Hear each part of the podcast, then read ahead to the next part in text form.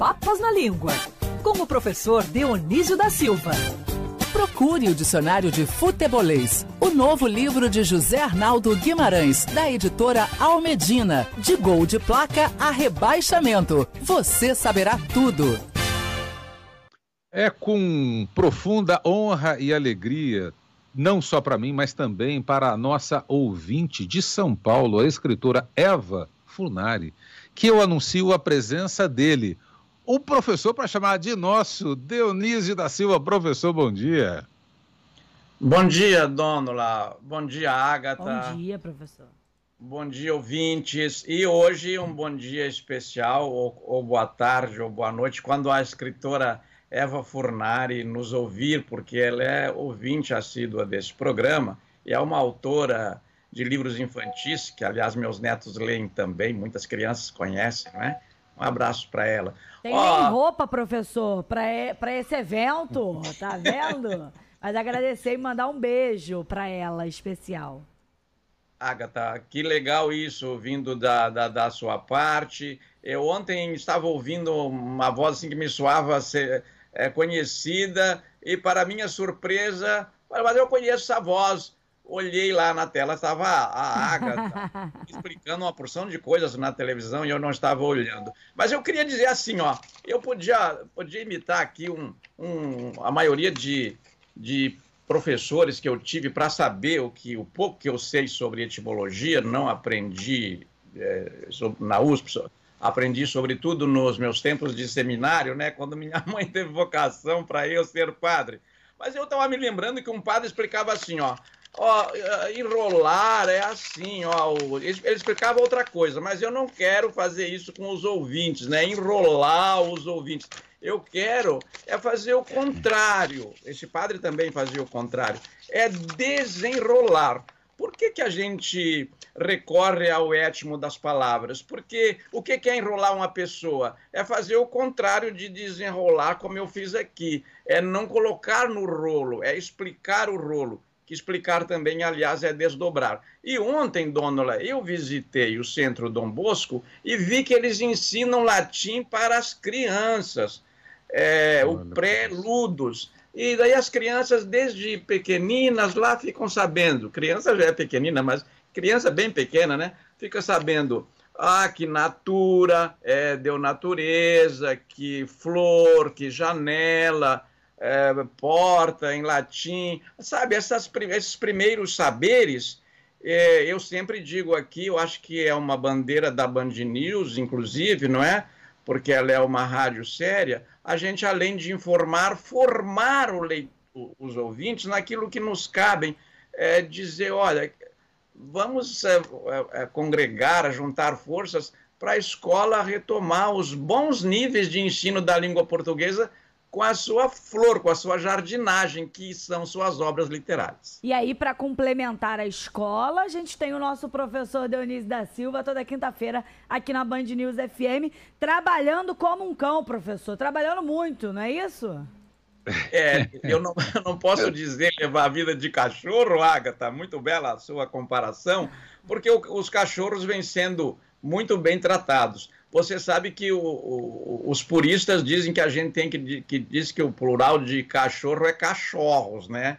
Mas é melhor seguir sempre o feminino para se guiar para o plural. O, o plural de, de cachorro é cachorra? Não, o plural de cachorro. Aliás, o feminino de cachorro é cachorra? Não, o feminino de cachorro é cachorra. Então, é, é, devia ser cachorras a pronúncia, como o povo, aliás, pronuncia. Ninguém diz cachorras, né? E o, mas a vida de cão, levar uma vida de cão, é, é, se deu por, por comparação de os cães não serem bem tratados. E a outra coisa, Agatha, que me leva a essa sua intervenção, é que nós é, usamos um calor de cão porque a, a estrela Sirius, né, que marca esta, esta chegada do calor na Europa, ela é conhecida, está lá na constelação do cão. E a gente não diz a constelação do cachorro, a gente ainda diz a, a constelação do cão.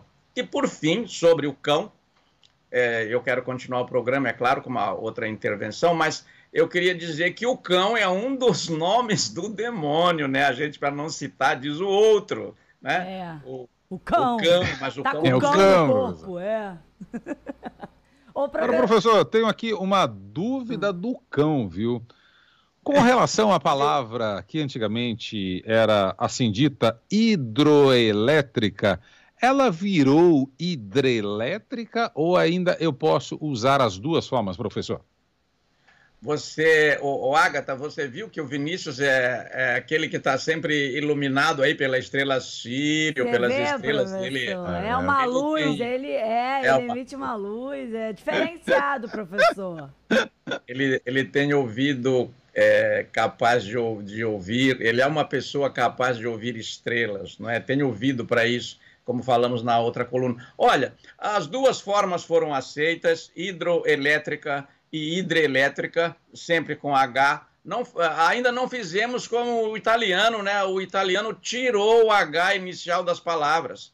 Então, até o hospital é, é sem H. O português está na hora de, de pensar numa outra reforma, mas pelo amor de Deus, devia ter feito bem esta que aí está em vigor, né? De todo modo, esse hidrelétrica é com H, fiquemos por isso, uh, com isso hoje. Hidrelétrica está certo, hidrelétrica e hidroelétrica, Vinícius, você mandou bem. As duas formas são corretas. Agora, a mim cabe dizer que esses é, compostos gregos e latinos presentes no português seriam melhor entendidos se a gente tivesse algumas noções é, como tinha antigamente. Me parece que a escola antiga já foi muito melhor, nesse particular, com toda certeza, porque hidros, que é água, é uma palavra que veio do grego, e electron, é como o grego chamava o âmbar, que deu eletricidade. Então, hidroelétrica ou hidrelétrica, aquela usina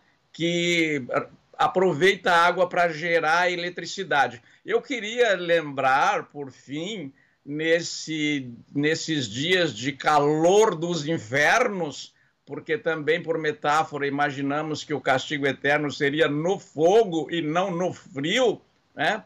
Esses dias é bom a gente, a gente lembrar que a, essas palavras têm suas origens, como nós temos é, na, na, na, nossa família, nós viemos de algum lugar. A Eva Furnari veio da Itália, nasceu em Roma, por exemplo. É, nossos ancestrais é, têm suas histórias e as palavras também têm as suas. É nosso objetivo aqui nessa coluna tratar disso e parece que o povo gosta, né?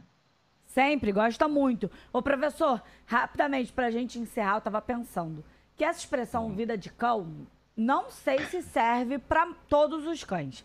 Porque tem muito cachorrinho que é muito melhor Pô, mimado, tratado. né? É, vida de gente, isso, né? Não é é. nem vida de cão, é vida de gente. É, professor.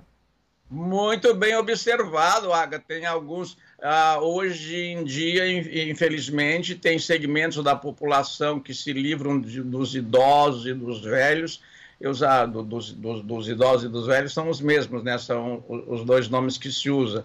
É, mas é, deixam nos asilos, põe as crianças na- nas creches, sai a passear com os cachorros a quem os trato muito bem. Eu acho que tem que tratar bem a todos, é lógico, essa é a nossa utopia é, pessoas e animais.